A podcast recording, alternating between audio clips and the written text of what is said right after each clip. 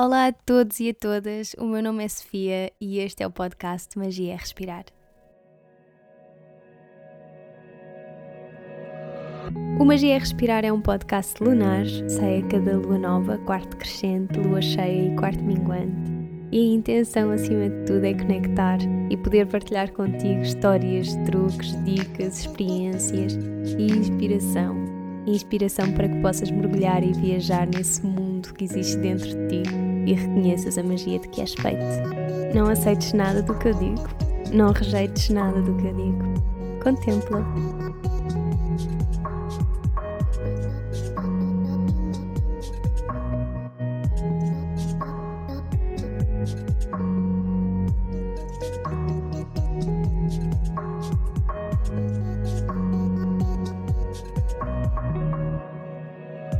Olá, olá!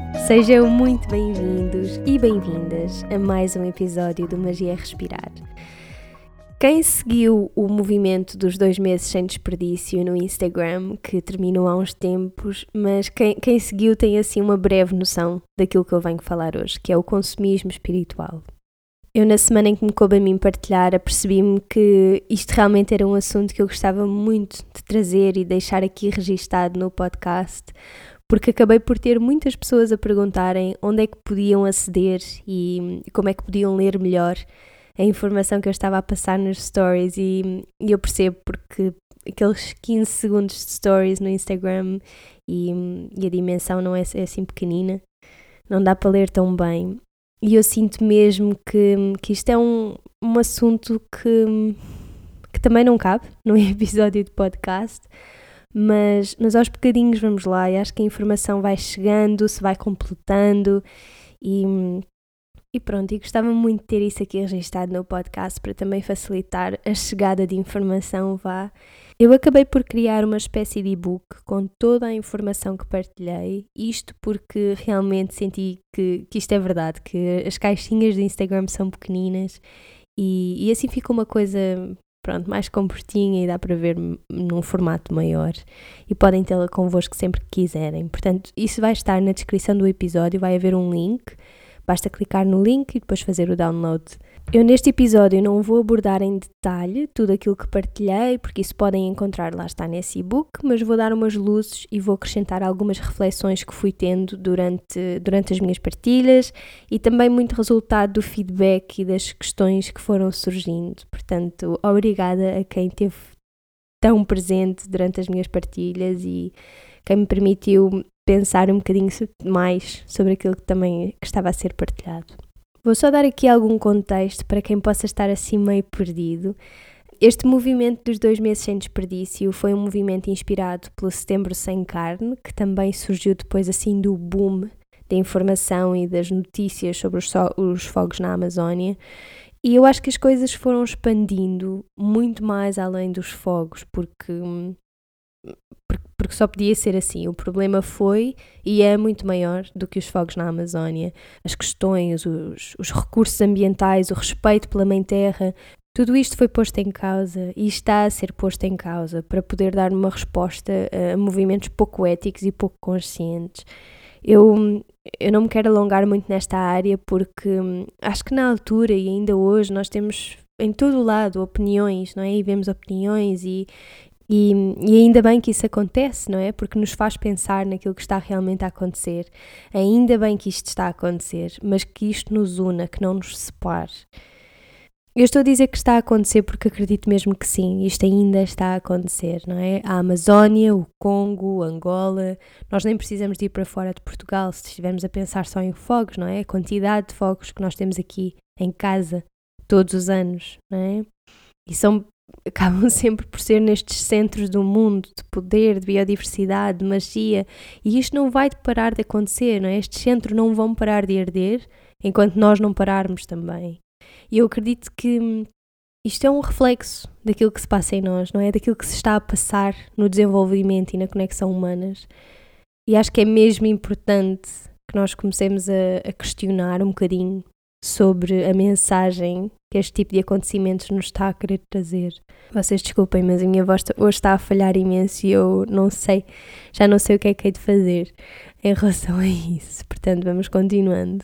Então, em relação a este movimento, isto partiu de uma ideia que a Ruth Caldeira teve, um, porque realmente toda a informação que estava a passar e, e lá está, todas as opiniões que nos iam cruzando nas redes sociais, isto não dá para nós ficarmos indiferentes, não é? E eu acho que aquilo que a Ruth sentiu foi que nós realmente temos todos um papel nisto e temos uma responsabilidade, temos uma voz para falar sobre aquilo que está a acontecer, para expor, para discutir e, e acima de tudo para partilharmos no sentido de, de, ou com a esperança pelo menos, de tornar este mundo um lugar melhor.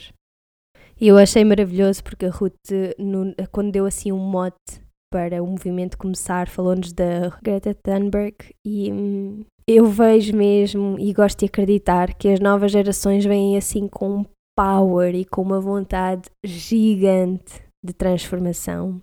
Esta miúda mulherão, não é? Greta Thunberg, aos 15 anos, começou a fazer greves à porta do Parlamento sueco pelo aquecimento global e ela tem feito um trabalho incrível e de louvar naquilo que toca ao elevar da consciência coletiva. Mas, mas pronto, ela dizia uma coisa que era uh, se isto estava mesmo a acontecer, esta questão do, do aquecimento global, este desgaste, que não se podia sequer estar a falar noutra coisa. Que assim que se ligassem as televisões, as estações de rádio, os jornais, que só se devia falar naquilo.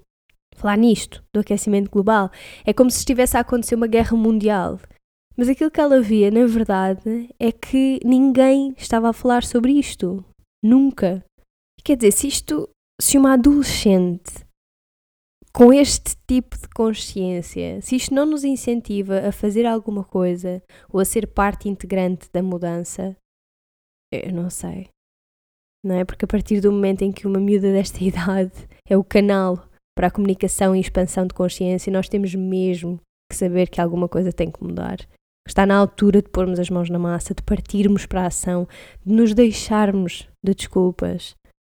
Mas pronto, isto foi assim um arranque para, para querer fazer alguma coisa, para comunicar mais sobre isto, para falar, para expor problemas e discutir soluções. E fui muito daí e com essa intenção, acho eu, que nós acabámos por criar um movimento dos dois meses sem desperdício.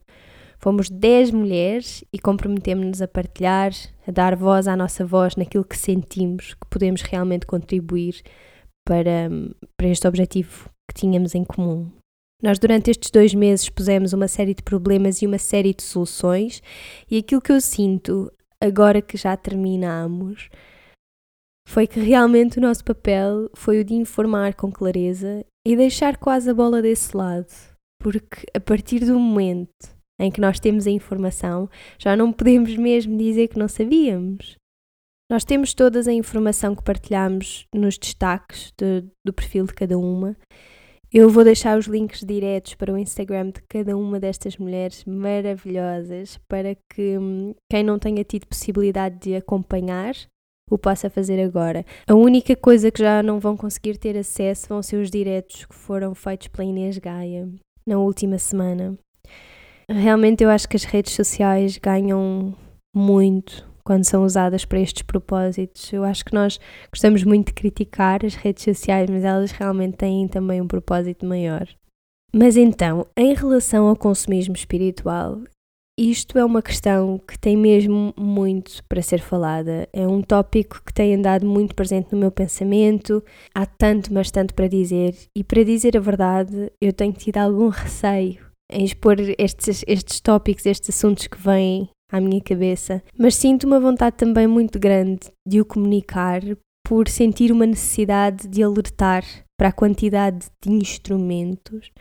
Eu estou a fazer entre aspas, vocês não me veem, eu não sei porque é que continuo a fazer isto, mas alertar para este uso de coisas e a necessidade de comprar ou até roubar à Mãe Terra recursos com o intuito de nos fazermos sentir mais ou menos espirituais. E isto realmente é uma ideia que eu gostava muito de desmistificar. Eu imediatamente, quando começo a pensar nestas questões, lembro-me logo do, do uso exagerado de Palo Santo. Para quem não sabe, o Palo Santo é uma árvore sagrada que é usada há milhares de anos pelos nossos ancestrais em práticas e em rituais sagrados. Ela tem ou melhor, existem duas espécies diferentes de árvores de palo santo. Uma delas foi recentemente adicionada ao anexo 2 da Convenção sobre Comércio Internacional de Espécies Ameaçadas de Extinção. Isto, basicamente, é uma lista que inclui espécies que, apesar de não estarem, de não estarem necessariamente ameaçadas de extinção, entram nesta lista devido a uma popularidade exagerada no comércio internacional. Então elas estão a ser controladas para se poder evitar essa ameaça e mais tarde o perigo de, extin de, ai, de extinção. Agora, existe outra espécie de palo santo, de árvores de palo santo, que é a Graveolens e que vive mais em a primeira é mais em zonas do Peru, esta segunda é mais em partes do Brasil, Argentina, Paraguai e Bolívia e esta sim é uma espécie que já foi considerada vulnerável. As espécies vulneráveis são consideradas assim porque são espécies que são identificadas como estando em perigo e possivelmente em vias de extinção se as circunstâncias que as estão a pôr, em perigo não, não forem rapidamente alteradas. E claro que aqui, e neste caso principalmente, o papel é nosso, a responsabilidade é nossa. A circunstância é efetivamente um consumo completamente inconsciente e exacerbado do palo santo. Para quem nunca usou o palo santo, uh, o palo santo é mesmo um pedacinho de madeira que é cortado da sua árvore. Mas isto acontece, ou seja, isto é extraído, é feito este corte depois da, da, da morte da árvore e depois da árvore ter estado no solo da floresta por pelo menos quatro anos em puro repouso, sem influência alguma. E atenção que quatro anos foi literalmente o mínimo que eu encontrei, porque normalmente diz-se entre 5 a 10 anos elas devem uh, estar neste repouso. Aquilo que agora está a acontecer muito é que, como a procura é a um ritmo super acelerado, o tempo das árvores não está a ser respeitado. Este tempo de repouso e mesmo o tempo de vida. Há muitas árvores que são cortadas ainda vivas e isso é ilegal, mas até porque este corte prematuro da árvore nem sequer nos serve propósito absolutamente nenhum. Porque a madeira precisa desse tempo, principalmente desse tempo de repouso, para absorver e integrar plenamente as propriedades sagradas da planta. E é esse tempo que vai determinar também a qualidade daquilo que depois nos chega às mãos. Isto é uma madeira que é altamente curandeira e altamente sabedora. Ela pode ser usada para limpeza energética, renovação espiritual, mas eu arrisco-me até a dizer que nada disto acontece se nós andarmos a abusar desta madeira deste recurso tão sagrado. Eu sinto que existe aqui uma necessidade imediata de nós nos questionarmos e de aplicarmos já esta informação que estamos agora a ter. Ou não se usa o Paulo Santo, ou questionamos-nos verdadeiramente de onde é que vêm as coisas que nós estamos a comprar. E isto em tudo aquilo que eu vou referir durante o episódio. Questionarmos-nos. Existem algumas questões que podem e devem ser colocadas aos vendedores ou aos fornecedores de pau santo, que são que espécie de pau santo oferece. Isto é para percebermos, como eu disse há bocadinho, a Graveolens já está em perigo de extinção, já, está, já é uma espécie ameaçada, portanto, se calhar seria mais responsável não contribuir para negócios que estejam a vender pau santo que seja dessa espécie. Depois, outra questão é de que país ou países é originário, porque nós assim também podemos pesquisar e perceber as condições de trabalho e as regras de corte das árvores, nestes sítios em específico, e depois questionar o vendedor também se tem uma cópia da documentação legal para exportação de palo santo. E claro que esta cópia às vezes é difícil e também eh, o vendedor ou o fornecedor pode não a ter e isso pode não significar muito. Mas eu acho que é mesmo importante que deixemos essas questões porque para além de nos dar algumas respostas importantes, também vai levantar questionamento a quem vende, porque muitas das vezes nem estas pessoas estão informadas. Depois, outra questão que é mesmo importante perceber, apesar de bastante difícil, mas também não custa perguntar, mas é perceber se os produtores esperam realmente que a árvore morra e que tenha o seu tempo de repouso e integração antes de a cortar para vender. Aliás, eu estava a dizer que é difícil perceber, mas não, não é assim tão difícil, porque se nós fizermos a compra e depois uh, verificarmos uma série de uma série de características quando estamos a queimar, então, se calhar mais vale não voltarmos a comprar. Eu no e-book explico mais ou menos como é que nós podemos perceber se a madeira foi cortada ou não antes do tempo. Depois, existe outra questão que eu gostava mesmo, mesmo muito de abordar e, e tenho plena noção que pode ser um bocadinho agressivo, mas que é o seguinte: Nós, se fizermos uma boa pesquisa na internet, e aliás eu no e-book também deixo algumas indicações de quais é que são os benefícios do palo santo. E realmente existem muitos benefícios em usar o palo santo como fumaça, não é? Para purificar, para limpar os espaços, para proteger. Mas a internet realmente é um mundo e dizerem que o palo santo ajuda a alinhar os chakras isto deixa-me refletir um bocadinho, porque principalmente pelo facto de ser uma espécie assim que é extremamente delicada neste momento, que custo é que nós estamos a alinhar os chakras? Não é? E, e quantos mais recursos é que nós precisamos de pôr em causa para alinhar os chakras? Quando nós podemos perfeitamente fazer o mesmo com uma boa prática de yoga, ou a alimentarmos-nos da forma correta, ou a sermos bondosos para nós mesmos, não é? No dia a dia. É que nós estarmos a querer usar o Palo Santo para ajudar a alinhar os nossos chakras, mas depois estamos a apoiar negócios extremamente violentos e extremamente inconscientes, isto a mim parece-me um bocadinho contraproducente. Mas isto é só a minha opinião. Depois, ainda dentro aqui da ideia do fumo e das plantas ou das madeiras sagradas, eu também abordei a salvia ou sálvia ou sage. Existem uma série de espécies de salvia e eu não estou a falar dela por estar em vias de extinção. Ela não está em vias de extinção. Aliás, nós podemos plantar salvia em casa para quem o quiser fazer e acho que é uma ótima sugestão para não estarmos a usar para o santo ou comprar. Plantar salvia em casa tem um link na descrição do episódio, eu vou deixar para aprenderem a plantar salvia em casa. Mas eu estou a falar sobre a salvia por ser um recurso carinhosamente partilhado connosco pela Mãe Terra. E mais uma vez, por ser um recurso que está a ser consumido de uma forma completamente disparatada e em massa. Só em junho do ano passado foram apanhadas quatro pessoas a recolherem ilegalmente mais de 200 quilos como assim 200 quilos de salvia branca numa zona protegida? Portanto, isto era uma zona protegida que foi completamente invadida para literalmente roubar esta planta medicinal e para depois a venderem, lá está, com a promessa de cura. E também calma, não é? Porque nem todos os negócios são assim, claro que não. Mas é importante questionarmos-nos mais uma vez de onde é que vem, não é? Se vem do nosso quintal ou se mandamos vir dos Estados Unidos e as implicações ambientais disto, quem é que a recolhe e partindo de que princípios? E também, e tal como o Paulo Santo, perceber se se respeita o tempo de vida e a santidade da planta. Isto são tudo coisas que têm de nos interessar se nós queremos fazer este tipo de compras há muitos negócios que não estão a recolher a salvia de maneira minimamente sustentável.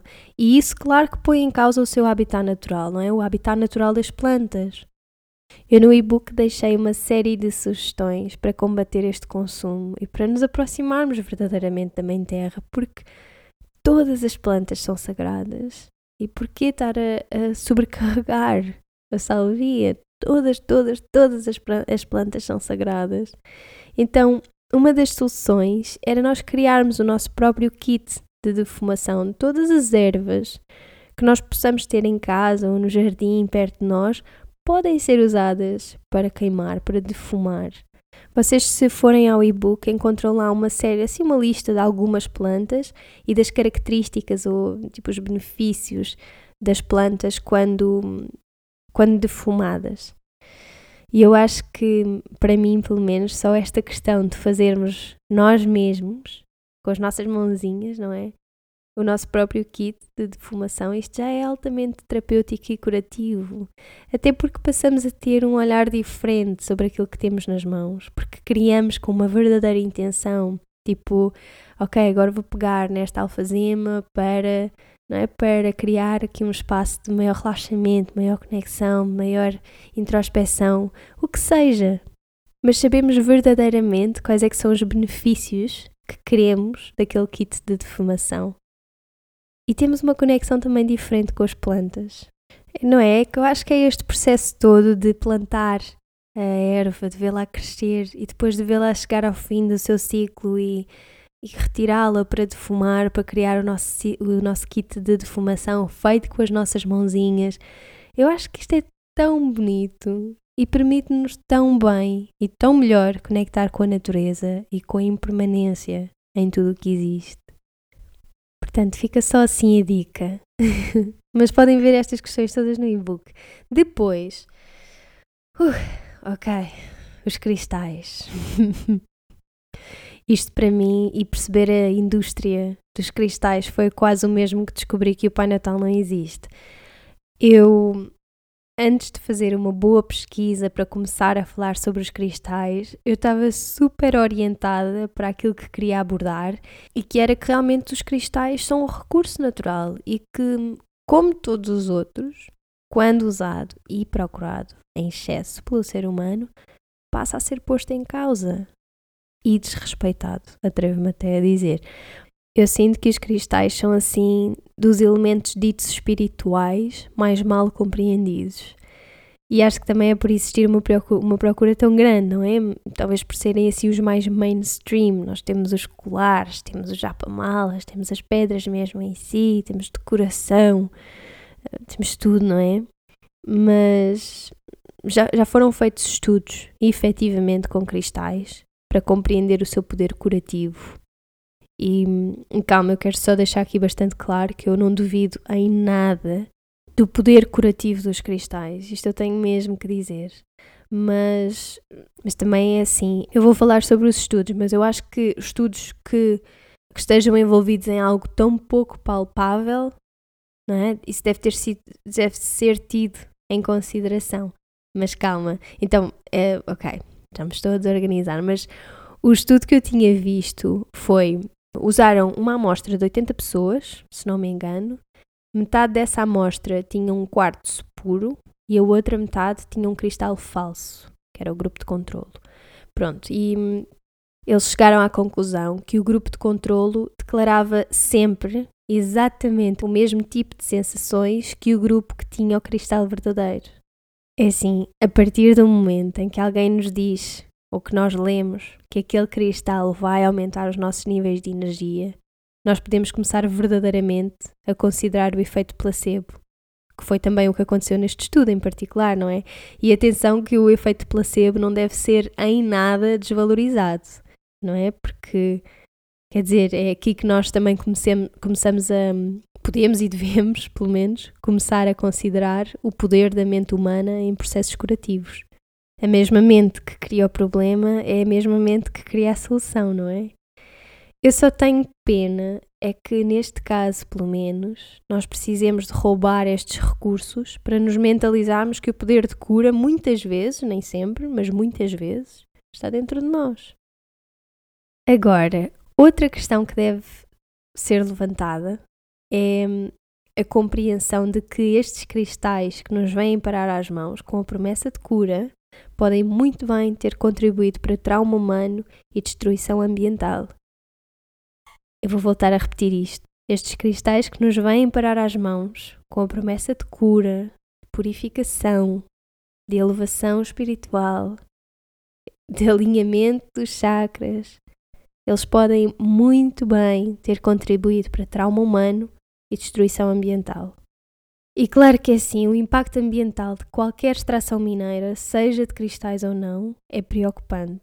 Mas o que se passa é que esta indústria de pedras preciosas e minerais é super vaga naquilo que toca à origem dos seus produtos e às condições mineiras de onde são extraídos. Nós vamos a qualquer loja de cristais e vemos o país, o país de origem do cristal. Nem sempre, não é? Mas normalmente isso até se vê. Mas a mina de origem nunca, muito raramente aparece a, a mina de origem. E nós, para tomarmos decisões informadas, precisamos de saber a mina de origem. E nós, para tomarmos decisões informadas, e principalmente agora que esta informação está no mundo e que estás a ouvir isto, nós passamos todos a ter a responsabilidade de perguntar sempre qual é que é a mina de origem de qualquer cristal que queiramos comprar. Para fazermos uma boa pesquisa, porque nós, sem fazermos a nossa própria pesquisa, depois de saber a mina de origem, é impossível, mas impossível, saber a 100% se determinada mina ou país segue verdadeiramente boas práticas de extração mineira. Mas eu acho que vale a pena tentar, não é? Se é realmente isso que achamos que precisamos, eu acho que vale a pena tentar. Porque por trás de um cristal pode estar muitas vezes exploração infantil, rios envenenados, vendedores pouco ou nada conscientes, e nós temos o dever de saber isto. Eu acredito muito que quem busca por cristais está à procura de conexão, está à procura de pureza, de cura, mas nada disto é real quando o cristal que nos chega às mãos está imbuído em práticas pouco sustentáveis e que causaram de alguma forma dor ou violência. Não é? Porque isto tem que nos deixar a pensar que energia é que isto nos está verdadeiramente a trazer. Nós achamos que estamos a conectar com a Mãe Terra, não é? Com os colares, com o cristal, ou com os anéis, ou só com os cristais, não é? Mas a verdade é que quanto maior for a procura por isto, maior será o abuso aos recursos que a nossa mãe nos dá. Maior será a violência para poder responder a esta, a esta busca constante e para ontem, não é? é que a indústria mineira não é minimamente regulamentada na maioria dos países. Por isso é que a exploração nem sequer é controlada muitas vezes e por isso é que isto acontece. Por isso é que esta problemática toda existe. Eu andei a ver e a querer perceber qual é que seria então uma solução mais sustentável, mais, mais responsável e hum, vou só partilhar isto porque achei muito engraçado um site que encontrei que dizia assim: existem três opções para, este, para que o consumo de cristais um, seja mais sustentável. Então, a primeira era literalmente seres dono de uma mina e seres altamente consciente na extração. A segunda é fazer uma pesquisa detalhada em geologia e mineralogia nas práticas de mineração e lapidação em cada região e na situação uh, socioeconómico-política dos países. E a última que é confia nos fornecedores, reza para que esteja tudo bem e ignora o que quer que seja desconfortável. Eu acrescento aqui às soluções o manter-nos informados, sinceramente, mas eu deixo algumas soluções no e-book mas isto realmente é algo que ainda tem de ser muito trabalhado e a consciência coletiva tem mesmo de a levar neste sentido para que comecemos a observar diferenças e mudanças. Eu, nas minhas partilhas dos dois meses sem desperdício, também falei e também abordei algumas questões relacionadas com o uso de japamalas, conchas e assim elementos naturais que nós achamos que precisamos para sermos mais espirituais. Eu vou saltar esta parte porque sinto que não tenho assim grande coisa para acrescentar àquilo que escrevi no e-book. Portanto, quem tiver interesse, já sabem, leiam simplesmente no e-book. Mas, e assim para finalizar, e em modos de reflexão, eu acho que essencialmente aquilo que gostava de transmitir com este episódio e com, com todas as partilhas que fiz naquela semana e com o e-book é que nós nos questionemos um bocadinho sobre o tipo de elementos que achamos precisar para nos sentirmos mais espirituais. Nós não precisamos de nada no caminho espiritual e nada, principalmente nada, que ponha em causa os recursos que a Mãe Terra nos dá. Eu acho lindo esta ideia de abraçar uma árvore. Acho lindo o contemplar o mar mas é contraproducente se o fazemos com um colar com um cristal que foi extraído de uma mina por crianças de 8 anos de idade e que na verdade nem sequer estavam à procura de cristais. Estavam à procura do ouro que nós temos nos nossos telefones. É contraproducente também se se depois chegamos a casa e temos um pedacinho de palo santo que foi extraído de uma árvore ainda viva, uma árvore que está ameaçada de extinção. Eu acho que é de compreender também que esta busca é explicada por uma necessidade maior de conexão, de sentirmos que, que precisamos de conectar mais com a Mãe Terra, sem percebermos que essa conexão começa dentro de nós ir para o meio da natureza caminhar, mas termos a cabeça a mil e não nos permitirmos a fazer uma escolha consciente de que neste momento eu estou aqui, só estou aqui, mais uma vez, é contraproducente. Praticar yoga todos os dias de manhã, mas não sentir os pés verdadeiramente no chão enquanto praticamos ou não sentirmos verdadeiramente a nossa respiração a acontecer, é contraproducente. Eu acho que o ser espiritual não é algo que nós de repente somos. Eu não acredito muito nesta ideia de a partir de X momento eu comecei a ser mais espiritual ou tive de me virar para a minha espiritualidade. Não. Tu simplesmente tornaste-te mais consciente disso que já existia em ti e que existiu o tempo todo. E atenção, vou dizer só mais uma vez, mas isto é só a minha opinião. Existem mil. Nós somos seres espirituais. Nós somos natureza. E por isso é que este desgaste se começa a notar. Nós andamos desgastados. Andamos embrulhados em ideias falsas de que precisamos de ir a aulas de yoga todos os dias e precisamos de meditar todos os dias para sermos mais espirituais. Não existe isto, não existe ser mais ou ser menos espiritual, existe ser espiritual. E é como diz aquela frase que nós vemos em todo o lado, mas que é: nós não somos seres humanos a ter experiências espirituais. Nós somos seres espirituais a experienciar a vida humana. E isso é confuso. Experienciar a vida humana pode ser extremamente confuso e extremamente complicado. E eu acho que é preciso que sejamos curiosos e saibamos navegar por aí, porque isso é tão recompensador. Eu acho que é muito mais fácil nós acreditarmos que um cristal vai solucionar todos os nossos problemas. Acreditar que vai estimular a nossa autoconfiança é muito mais fácil, é muito mais fácil nós acreditarmos nisso do que, por exemplo, desafiarmos quem nos deita abaixo. Esta busca constante por alguma coisa exterior a nós é ilusória. E a meu ver, isto atrasa o nosso crescimento e a nossa evolução. Eu acho que hoje em dia são muito poucas as pessoas que não têm esta noção, pelo menos em termos teóricos, não é? De que, e ainda bem que isto é assim, ao menos que saibamos disso, mas esta consciência de que o que nós precisamos está dentro de nós. Mas depois pôr isto na prática não é? Eu gostava de ver isto na prática. Eu preciso deste cristal para meditar, eu preciso deste palo santo para purificar o meu espaço, eu preciso disto, eu preciso daquilo. Precisamos mesmo, não é? Precisamos mesmo. E a que custo é que nós precisamos destas coisas? Eu neste momento estou a ser super extremista. Eu sei que sim, e a intenção é mesmo esta. É quase que chocar um bocadinho e deixar a pensar nestas questões. Não estou a dizer para deixarmos completamente de consumir cristais ou palo santo, ou salvia, ou japamalas, ou taças tibetanas, ou água florida, ou incensos, ou óleos essenciais. Não estou. Mas também não estou a dizer para consumirmos. Estou. A intenção, pelo menos, é apelar a uma consciencialização maior daquilo que compramos, que negócios é que apoiamos e, fundamentalmente, porquê não é? Com que intenção? Porque precisamos daquilo para sermos felizes. É que se a resposta for essa, eu desafio-te mesmo a pensares com mais profundidade o que é que é a felicidade para ti. Nós sermos consumidores conscientes significa fazer o nosso trabalho de casa no que toca àquilo que compramos, especialmente o que quer que seja que estamos a comprar em nome da espiritualidade. Porque ter um altar todo bonito, com tudo aquilo que se diga ser espiritual, pode ser maravilhoso.